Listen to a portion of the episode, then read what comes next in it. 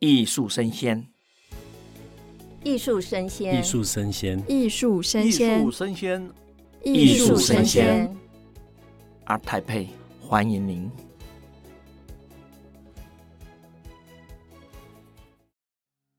Hello，欢迎收听艺术生鲜 ART TAIPEI Live Talk，我是主持人王维轩 Vivi。那欢迎各位呢，在我们台北国际艺术博览会闭展前两小时，你还有一点时间可以到我们的世贸艺馆，跟我们一起参与这三十年的盛会哦。那今天这一场呢，是我们 Live Podcast 直播的最后一场，我们的主题就是 ART TAIPEI 作为公众教育的场域。那相信大家非常熟悉哦，ART TAIPEI 的艺术教育日在今年已经迈入了第八年。活动的主旨呢，是希望可以把 ART TAIPEI 丰沛的一些艺术的资源提供给不管是偏乡或者是美术班的小朋友们，让学生在台北这个地方就可以打开国际级的视野哦。那也特别加入了一些像是文化平权公益企划。这次呢，也特别邀请了启聪学校的孩子们一起跟我们参与这次的盛会，还聘请了手语的导览老师，不仅着重在单向的展览参观，让艺术不论是理解还是传达，都有更多元的方式，让艺术达到真正的双向交流，让孩子们可以透过这个艺术教育日，受到更多美的启发跟更灵活运用的思维。那我们这一场呢，邀请到我们两位一起参与艺术教育日的老师跟秘书长。首先，我们先来介绍国立师范大学的副教授张雪莹老师。张老师好，大家好。还有我们亚洲艺术新闻总编辑郑南明先生，大家好。还有我们中华民国画廊协会秘书长尤文梅女士，各位听众好。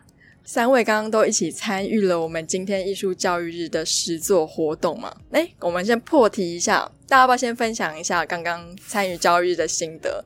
我们请江老师，姜老师先说，姜老师比较辛苦，还好，因为跟这边的艺术教育日的合作已经很多年的时间，那我们每年都会花一些时间去思考怎么样配合展品，然后去设计出一个好玩的活动。那我们这次其实是一笔画自画像，就是先用非惯用手，不习惯的手。然后看着对面的那个人，仔细的观察。那大家可以想见，那小朋友也很聪明，一开始就被他们想到了，说老师那样很丑哎，或者是老师那样一定不像哎。那我们就会有游戏规则，对，今天就是要画的不像，但是用各种的颜色去铺成这个自画像。那当然在这种情况之下，大家就会有很多的发挥空间。那我们选用的是有颜色的砂纸，它基本上有一些感官的刺激。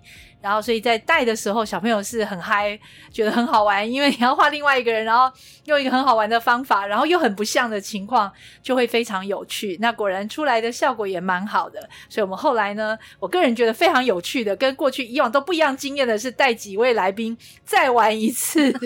老师就出卖了我们，对，他要我们互相画对方，而且我们就尽量要把对方画的不像。嗯，所以我就画乃明老师，是乃明老师就画文玫秘书长。是，那听众们可能没有看到画面，我有看到秘书长画的乃明老师的脸是灰色的，因为乃明老师他的整个的五官是非常立体的，所以他会有两个色块，是因为乃明老师他五官立体，然后就会有一些。阴影啊，哈等等，我就把它表现出来了。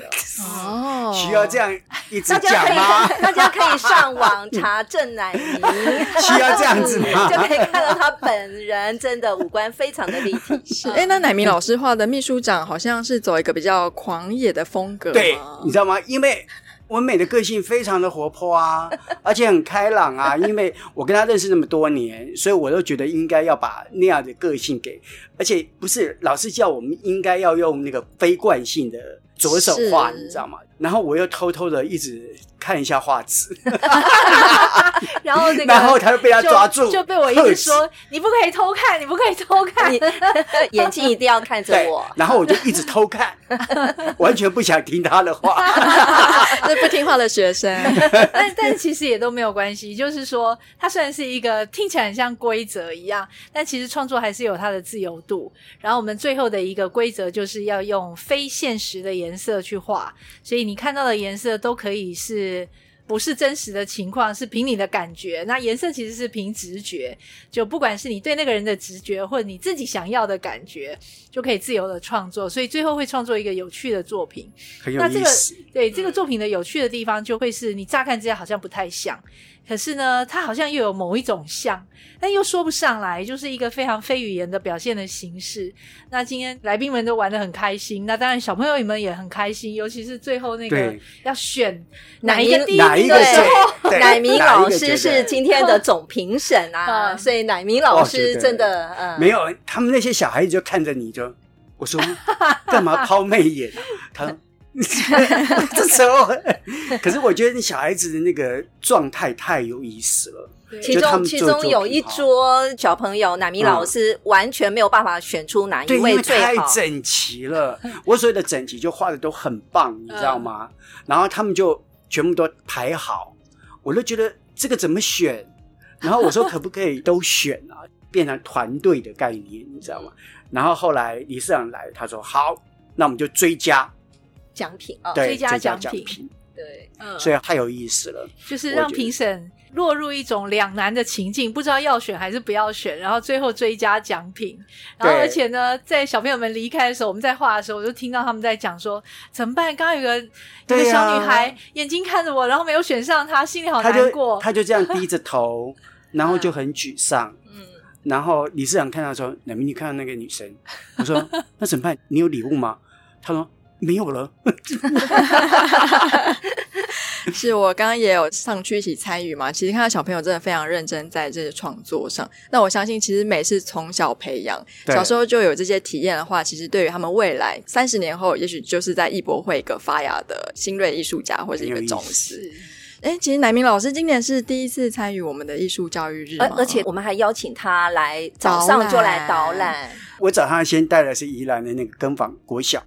因为我上礼拜在台东，在台东光记的小朋友，就是资本书屋，就是台东书屋的那一些黑孩子，那那个已经是我带台东县政府的小孩子的部分的导览的第二年。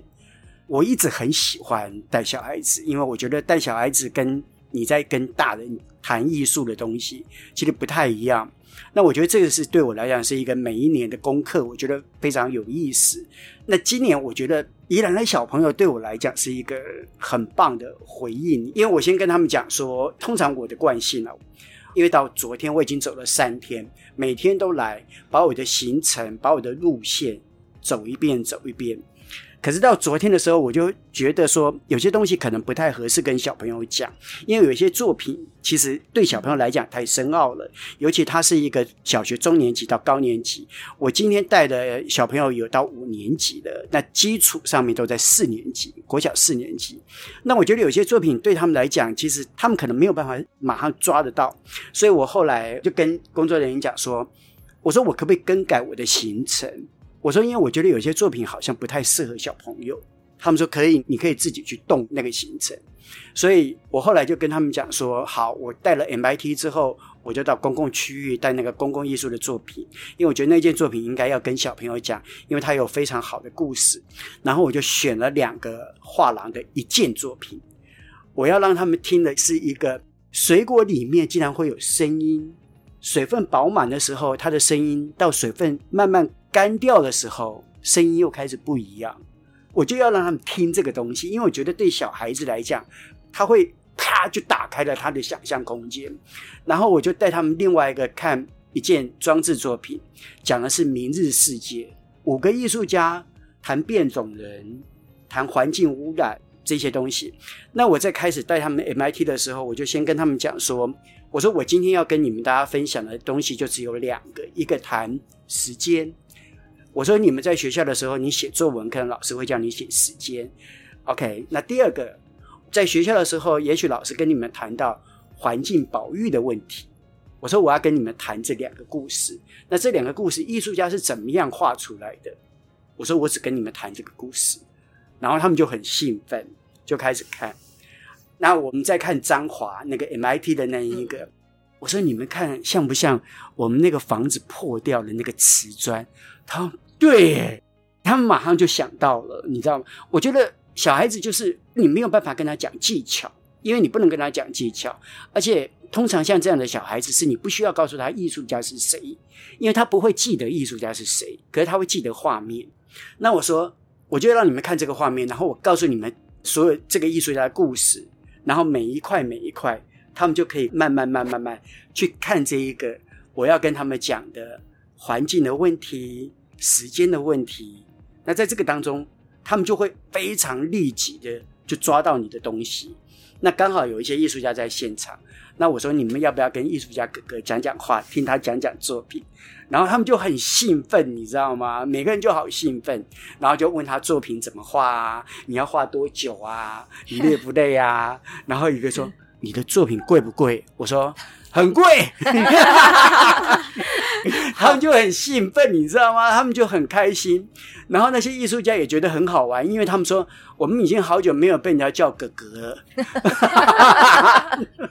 所以他们就我就说，哎，你们要不要跟艺术家拍照？所以小朋友都已经疯掉了，你知道吗？我觉得其实对小孩子就是说，你要讲故事远胜过于你要跟他们讲这个艺术的技巧，因为对他们来讲，技巧是一个后面长大以后的事情。所以我自己在带小孩子的时候，我就觉得。我习惯就是让我自己先看完这些作品之后，我抓出一个题目或者我抓出一个想法，然后我就告诉他说：“OK，我要告诉你这个东西，你要看到的是什么东西？”那他们就会进去了。我觉得这样的感觉是我自己很享受，你知道吗？而且因为宜兰小孩子的那个反馈太直接了，嗯，每个人太好玩了。因为你跟他讲环境，因为有一件作品是一个意大利艺术家，他用木头雕刻。是个啄木鸟，我就跟他们讲说，这是我一定要介绍你们看的作品。我说你们应该认识啄木鸟。我说他在啄什么东西？他说他啄的是筒子，哎，并不是树木。你看环境保护的问题，你就在这个当中跟他讲了，然后他们就马上抓到这个东西。我就觉得 OK，宜兰小孩子太可爱了。我就觉得那个比跟我在台东告诉他们台东的小朋友，因为台东的小朋友更小。我告诉他蝴蝶那个时候在台湾，为什么到日本，然后什么时候再回到台东来？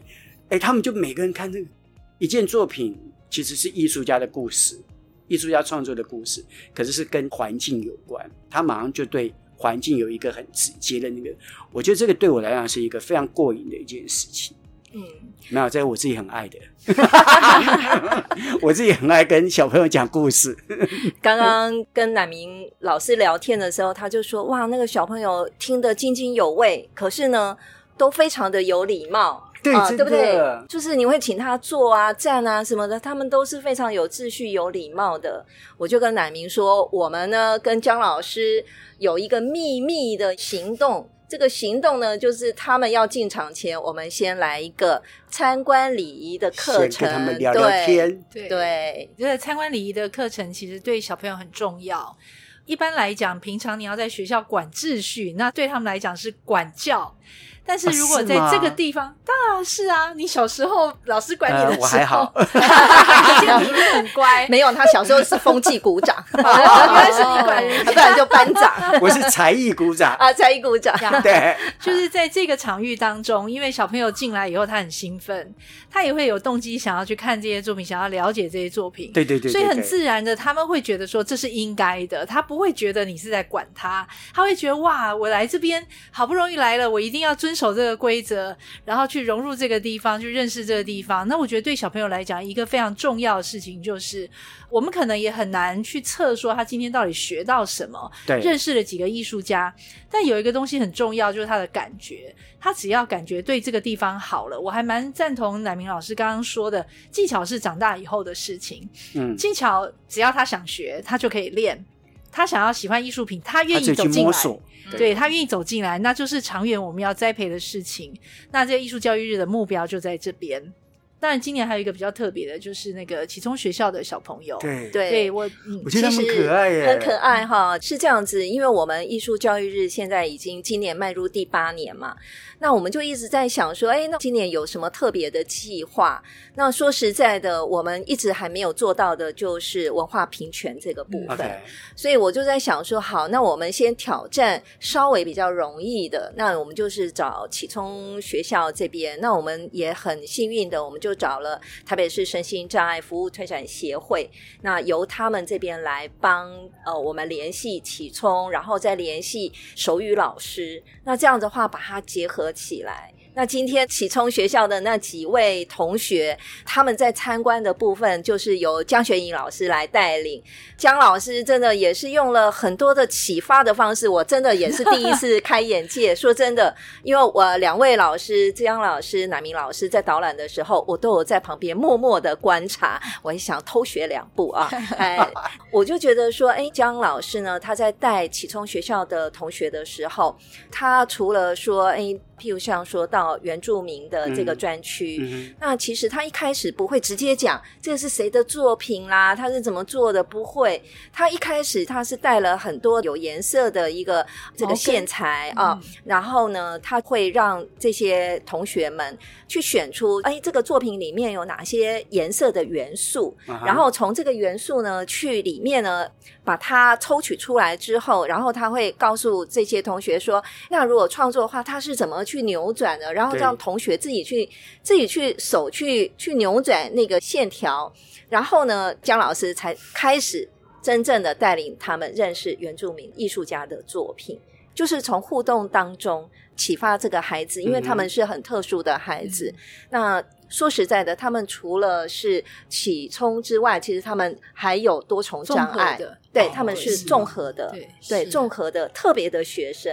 但是我觉得这个老师真的带的很棒。然后呢，乃明老师跟他们互动，就是在于他们这个 DIY 的时候，让他们互相的来看，是不是说，哎，他们怎么画？哎，其实他们画的也很棒，对不对？相当，相当，非常非常有意思。是，那我想对他们来讲，真的非常特别的经验啊！但是因为时间的关系，你知道，他们这些小朋友都跟他们的老师反映说，他们进来的时间太短了，是吗？对，他们觉得只看到这几个展位，然后去参加 DIY，真的让他们有非常非常高的兴趣，他们都很想再进来看我们的艺术展。这样子，其实今天，当然我接到这个任务的时候，我个人很有兴趣。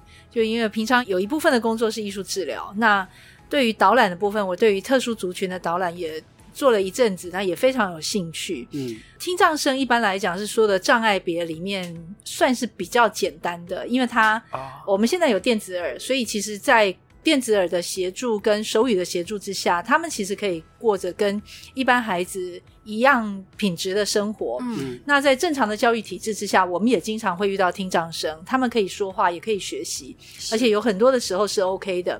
那所以启聪学校的孩子来的时候，大部分因为 OK 的孩子都在一般的教育体制之下，嗯，所以启聪学校的障碍会比一般的听障生要稍微能力要稍弱一些。所以我今天早上出发的时候，我就在想，我怎么让他们去理解材质这件事情。那我知道我要带的是原住民的艺术，有一部分是编织，对，那编织最特别的就是那个质感，那你质感没有摸到是很难想象的，因为它很抽象，所以我就去找了有颜色的毛根。那当然，现场我发现确实有一些沟通上的问题，因为我昨天晚上我其实是想要看这个 YouTube 上面的手语教学，哦，你也想要 现学？我看了十分钟，我实在是觉得它有一定的困难度，很难，所以 对，所以我我就放弃了。但是我今天来的时候，我蛮开心的，就是那个毛根本身，我先把它当成一个像。token 一样的一个 reward 的东西，嗯、就是他只要有回答我，我就会先给他。等到每个小朋友都有了之后，我让他们去比较这个形状跟作品的组合的方式，然后最后让他们带到一点点造型的创作。嗯、那我也发现他们其实他们的造型能力都还不错。是、嗯，那这个造型能力不错的情况之下，只要他认同他自己的作品，其实也都蛮好的。是，现场在跟着。作品在看作品的这几位服务的同仁们呢，嗯、在我们要离开的时候，他跟我说，他们其实蛮感动的，就是这样的孩子也能够在这些作品前面看这么久的时间。哪今天我觉得真的是我有点意外，因为他们的专注力时间比一般我想象还要长很多。你想哦，十一点就进来，对，而且等到全部的规则讲完，然后吃饭。然后还进来艺术教育日，哦、然后艺术教育日的时间又这么长，这个对特殊孩子来讲是一个几乎不可能的任务，就算对一般的孩子也都非常困难，因为他的时间那个 attention span 要非常的长，嗯、长是不容易的。可是我们看他们在现场状况是很好的。状态，那我觉得这个其实是艺术本身它有一定的效能，嗯、因为你有呃媒材可以专注，有事情可以做，然后每一个视觉的刺激是不断的在转换的，所以我相信他们今天回去会非常疲倦，可是他们今天收获会非常 会非常多。对、欸，他们好像对材质都非常有兴趣，对对对对。对，那当然后来我们到 MIT 那个有一个艺术家，因为很感动，所以他还开放他的作品给我们摸。哦，对对对，我我今天带的时候也是这样子，因为他们。他们就问那一个艺术家说：“为什么你的作品看起来很光滑？”嗯，就是艺轩，然后艺轩说：“我上面涂的是树脂。”他们就对树脂非常有兴趣。我就问老师说：“在学校他都没有，因为没有这种东西。”对，所以他们就对这种东西非常有兴趣。我觉得太好玩了。我比较有一个很有趣的一个经验是，他这一次我们在就在艺术中心，我我让他们感觉上。能够用正负极两极可以听到水果水分当中所发出来的声音。嗯，我说：“哎，你们坐下来。”然后呢，我说：“我要让你们听一个非常不一样的东西。”他们说：“这什么东西？”就每个人就是，然后每个人就趴着。我说：“其实你不用那么投入，你不要整个人躺在那里。”结果他就很高兴，你知道吗？然后就跟我讲说：“老师，他好像……”那个庙里面那个声音这样子，呜，我就说没有那么恐怖，好吗？哎、欸，他们那个想象力很好玩。我说，但是我说今天一定要跟你们讲一下。我说你们回到家不要随便找两个钉子，然后就插在妈妈给你买的水果上面，以为可以发出声音，那是不一样的。我说我今天要让你们看它为什么会发出声音，所以我就请画廊的工作人员把下面那一个整个所有的机器。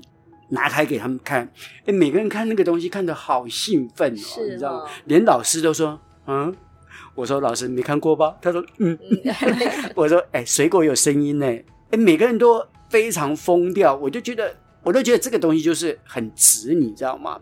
因为你转了三天，然后你希望给他们是四十五分钟，其实对他们来讲很少。因为你看一下 MIT 之后，工作人员跟我讲说：“快点，你的时间已经快不够。” 我说：“可是我还有三个地点，地点。”快点！太精彩，因为很很多学校，他们其实是搭很长的路程才来到这个现场，他们必须在天黑之前又回到他原来的学校，学校，所以他们时间确实是掌握上是比较紧迫的。对对对。不过，其实我们艺术教育日已经扬名国际了。这几天我碰到很多海外的媒体跟一些海外的藏家，他们说我们阿台北的艺术教育日是全球前所未有的。他说：“因为我们在国际型的博览会，很少看到小朋友可以这么开心、嗯、这么自由的在博览会现场走来走去。他们会觉得，哦，这件艺术品会不会小朋友一个不小心碰啦，对对对对，或是摸了就坏了？嗯。可是艺术教育日，我们可以看到今天非常多，不管是国小、国中、大学生，大家都在那边参观艺术品，而且大家都有这个参观的礼仪跟对艺术品的尊重，他们是非常诧异的。他说：，哎。”台湾，我们这个艺术教育做得非常的成功。但是这边要问一下我们的秘书长，因为其实您作为这个活动的推手，蛮长一段时间了。对，其实回想起二零一六年，我等于说第一次来推艺术教育，其实那时候我就跟教育部那时候艺术教育司的司长，那时候是张司长，我就跟他提，嗯、我说：“哎，我们是不是可以 ART TAIPEI 跟教育部合作一个艺术教育？”嗯、他那时候跟我讲说：“哎呦，我们跟那个会展型，就是那个博览会、艺博会，跟学校的教育好像差。”的有一点远啊，那他不太能想象应该要怎么合作。我说没有关系，我们第一年我们先来试试看。所以我们那时候第一年只有开放两百五十个名额，我们也是第一次试做.所以那时候是邀请原住民的孩子、偏乡的孩子来。嗯、那我就记得其中有一个学校的校长。他要离开的时候跟我讲说：“秘书长真的很谢谢你，我们全校都来了。”我放眼一看，没有，他全校连校长、老师、学生二十九个人都想来听，他们全校就是二十九个人。我的天！他们从早上清晨五点就出发，他们呢等于说搭了一段车，又搭了火车，然后再搭巴士才来到我们的会场。但是他们觉得让小朋友有这样子的机机会可以看到这么多的作品，真的真的非常非常的开心，非常过瘾。其实我觉得每一年我们都是因为学生或是老师给我们的反馈，持续让我们有这个动力，我们有这个个热忱就一直不断的往前行。那当然，我们在二零一八年开始，江学颖老师这边跟台师大有一个合作，嗯、那我们就想说，哎，那这些来的小朋友们是不是有需要有老师帮他导览？那我们就培养这个种子导览老师。嗯、那种子导览老师其实就是由江老师的学生里面去遴选。特别有热忱的同学来成为导览老师。其实前前后后今年第八年了啊，嗯、我们应该服务超过六千位的师生了。哇，那不简单！哎，六千位，六千位的师生了。但我是想说，教育就是人家说百年树人嘛，哈。其实我们艺术教育就是播种子啦。那、我想一想说，哎，这个六千颗种子播下去，我觉得这中间只要有有人愿意在未来能够投身艺术，或者是他能够欣赏艺术，或是他永远记。记得这个乃明哥哥啊，乃明老师哈、啊，让他听水果的声音。我觉得这些可能都是影响他一辈子的事情，哦、或者是江老师，这是教他画肖像画，说不定他回去，你知道吗？他就会回去画他的爸爸妈妈，说、啊、爸爸妈妈，你们互相看，你们画互相对方，说不定回去就大家就可以玩这样子的一个分享，对，嗯、非常棒。其实我对于艺博会哦。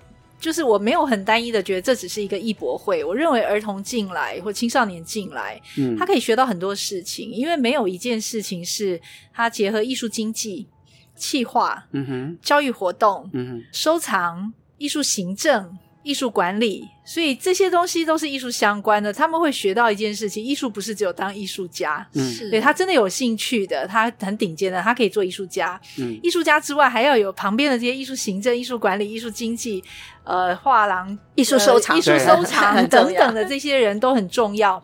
所以，他那个种子不是说艺术家这件事情，而是这整个艺术产业本身的生涯，它都包括在内。嗯、那我想是没有任何一个活动包含的东西这么多。嗯、那甚至还有一个我们比较少想到的是艺术法律，因为艺术法律也是过去没有想到的。对，没错。可是我们在这个当中，我们可能会隐约感觉到那个法规啊、艺术品的伦理啊，比如说这里是可以拍照的。可是，哎，为什么有的牌子旁边就是挂不能拍照？对，他告诉你，这是为什么有的可以，有的不行？为什么有的这样，有的那样？很隐约的都会刺激他们去思考。那也一样啊，就是他有兴趣之后，他长大他就会去找答案，然后他会想要去接近的时候，他会发展出他自己的一个他自己跟艺术相关的生涯的这个部分。是，所以其实总结这个艺术教育日，我可以看到爱跟启发。我们包容非常不同，不管是偏乡的小朋友，嗯、或者是我们城市的小朋友，在他们心目中，不管是种下了当艺术家的种子，或者是艺术产业链收藏啊，或者是评论啊、法律、嗯、法规等等，还有导览，我觉得真的是一个很棒的规划。非常感谢三位今天参加 ART TAIPEI 三十周年艺术教育日的活动。